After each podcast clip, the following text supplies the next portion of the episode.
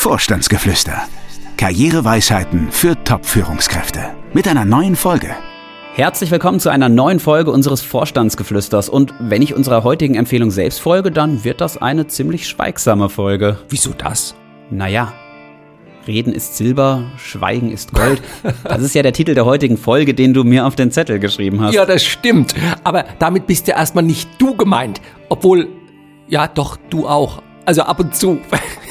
Aber irgendwie wir alle doch. Nein, also, aber natürlich nicht beim Podcast, denn hier kommt es doch darauf an, dass wir etwas sagen. Also daher, Schweigen ist nicht immer Gold. Ich merke schon, es kommt also ganz darauf an. Völlig richtig. Es kommt übrigens auch ganz darauf an, dass du jetzt unseren Jingle-Knopf hier drückst, denn sonst kann es ja gar nicht richtig losgehen. Aber gerne. Er ist Coach, erfolgreicher Autor und seit mehr als 20 Jahren berät er Topmanager.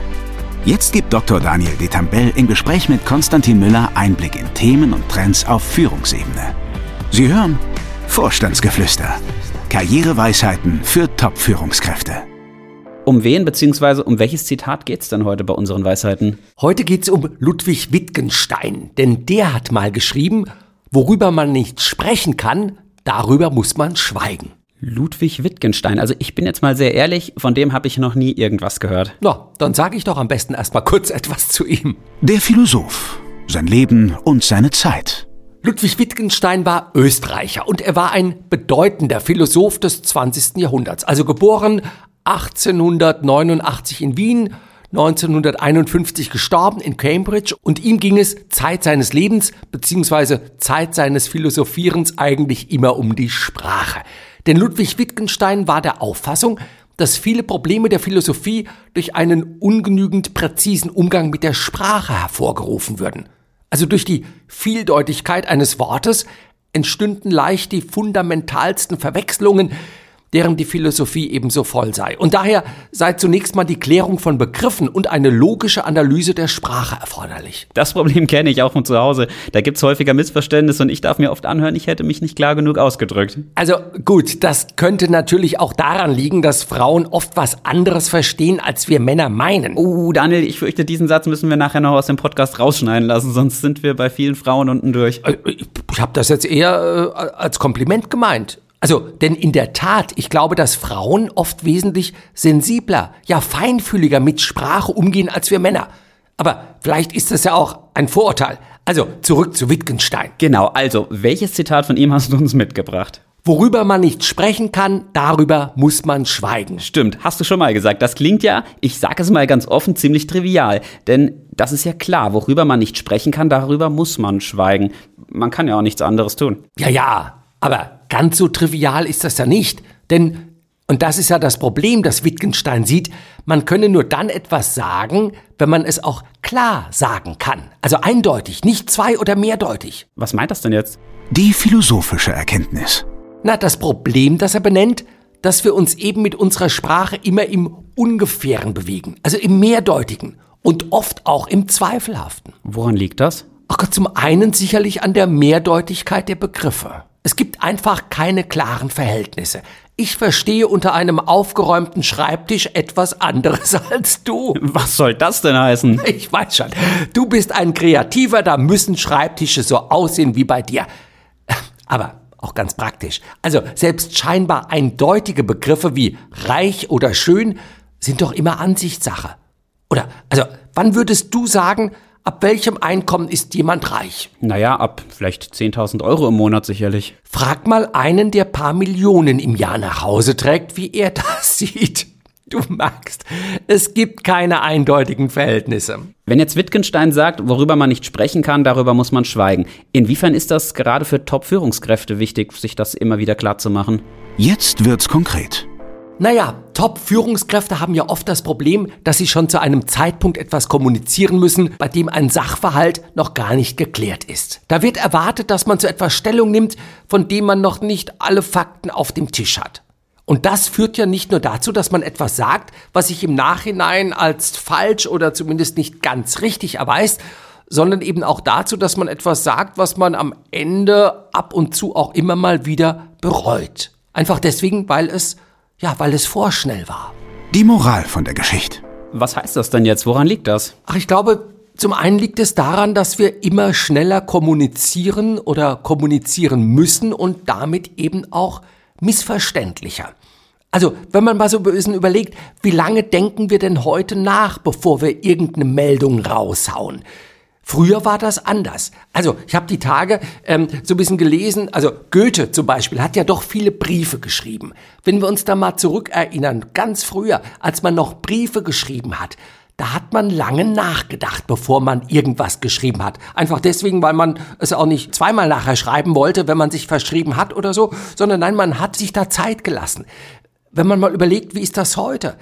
Ruckzuck haut man da ja nicht nur ein Brief, nicht nur eine E-Mail am Tag raus, nein. Also ich glaube so an normalen Tagen, also wenn ich abends ab und zu mal schaue, 100, 120 E-Mails schreibe ich am Tag. Und das ist völlig klar. Man, man achtet auf Orthographie und viele andere Dinge, aber man muss einfach sehr, sehr schnell oder glaubt sehr, sehr schnell reagieren zu müssen. Und dann kann es schon mal passieren, dass das, was man da so kommuniziert, nicht immer ganz richtig ist. Zu welchen Problemen führt das? Kannst du da Beispiele nennen? Naja, also zum Beispiel, ich hatte gestern den Fall, da schickt mir ein Kunde eine E-Mail und da schickt er einen Arbeitsvertrag mit und das Ganze auch noch auf Englisch.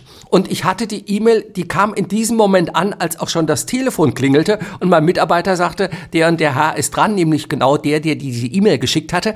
Und jetzt wollte er wissen, was ich denn von diesem Vertrag halte. Wie gesagt, über 30 Seiten, alles auf Englisch ja, er sagte, es eilt und ich schaue dann da so kursiv drüber und ich glaube, ich habe keinen Fehler gemacht bei der Beurteilung, aber da merkt man auf einmal, wie schnell man da in Gefahr ist, dann doch vielleicht zu vorschnell äh, ein Urteil zu bilden. Wittgenstein würde sich vermutlich die Haare raufen oder meine wenigen Haare raufen, wenn ich ihm das erzähle, weil er sagt, Moment mal, so geht das nicht. Man muss erstmal klare Verhältnisse schaffen, sich alles ganz genau anschauen, bevor man da zu einem Urteil kommt. Was kann man dagegen tun? Was rätst du Top-Managern? Wenn es geht, sich mehr Zeit zu nehmen. Also sich vielleicht auch nicht zu sehr unter Druck setzen zu lassen, äh, zu schnell zu reagieren. Und ich kenne das bei mir selbst. Also da, da sagen dann auch Mitarbeiter oder Kunden, äh, jetzt sagen Sie doch mal, jetzt äh, ja mal los. Und ab und zu würde man sich wünschen, da einfach sich Zeit nehmen zu können, die eigenen Gedanken zu ordnen, die Dinge gut abzuwägen und dann erst eben einen Satz, eine Meldung, eine E-Mail oder was auch immer rauszuhauen an dieser Stelle ich glaube, das, das ist so die Empfehlung. Wohl wissen, dass das gar nicht so einfach ist, aber da ja, äh, ein bisschen länger nachzudenken und nicht zu schnell zu reagieren. Es gibt ja teilweise auch Aussagen, bei denen man sich selbst unsicher ist, wie das jemand gemeint hat. Unbedingt. Also das liegt eben auch daran, dass viele gar nicht so sehr überlegen, wenn sie irgendetwas sagen, sondern sie sagen einfach irgendetwas und wundern sich dann nachher, dass der andere darauf irritiert reagiert, äh, ganz anders, wie man das eigentlich gedacht hat. Und deswegen nur, weil man da so bisschen sprachlich nicht besonders korrekt war, vielleicht nicht feinfühlig genug oder äh, sich nicht so sehr in die Situation des anderen hineingedacht hat und so weiter. Oft geht es auch um Ehrlichkeit oder Wahrhaftigkeit, also diese Dinge. Also man bemüht sich zu wenig um klare Verhältnisse. Hast du da auch einen Tipp? Naja, zum einen, wie gesagt, sich selbst zu überlegen, bevor ich irgendetwas sage, kann ich das so sagen? Oder sollte ich dann noch mal einen Moment länger drüber nachdenken? Also ich habe mir zum Beispiel zur Angewohnheit gemacht, bevor ich böse E-Mails verschicke, noch mal eine Nacht drüber zu schlafen und erst dann auf Senden zu drücken, wobei es dann meistens am nächsten Morgen dazu gar nicht kommt, dann formuliere ich das Ding nämlich um.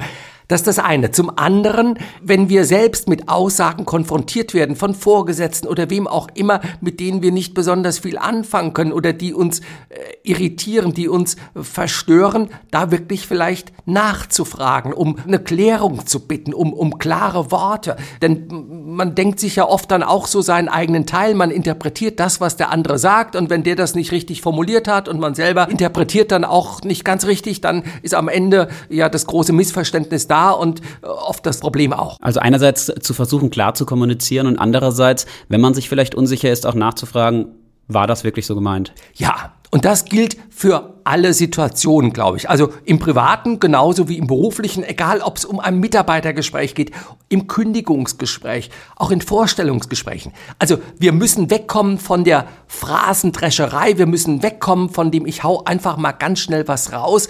Und ich glaube, es täte uns wirklich allen gut, wenn wir nichts zu sagen haben, weil wir es einfach nicht wissen, einfach auch mal die Klappe zu halten. Also nichts zu sagen. Na dann halten auch wir mal wieder die Klappe, also für die heutige Folge zumindest. Sehr gut. Aber so viel ist sicher.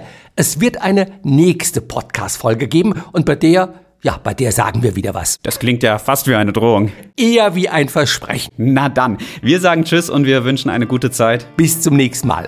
Und ach ja, falls Sie Fragen oder Anregungen haben, Sie können uns schreiben. Haben Sie Fragen? Dann schreiben Sie uns. Info at vogel-detambell.de Alle Folgen finden Sie auch auf unserer Internetseite www.vogel-detambell.de slash podcast. Vorstandsgeflüster. Karriereweisheiten für Top-Führungskräfte.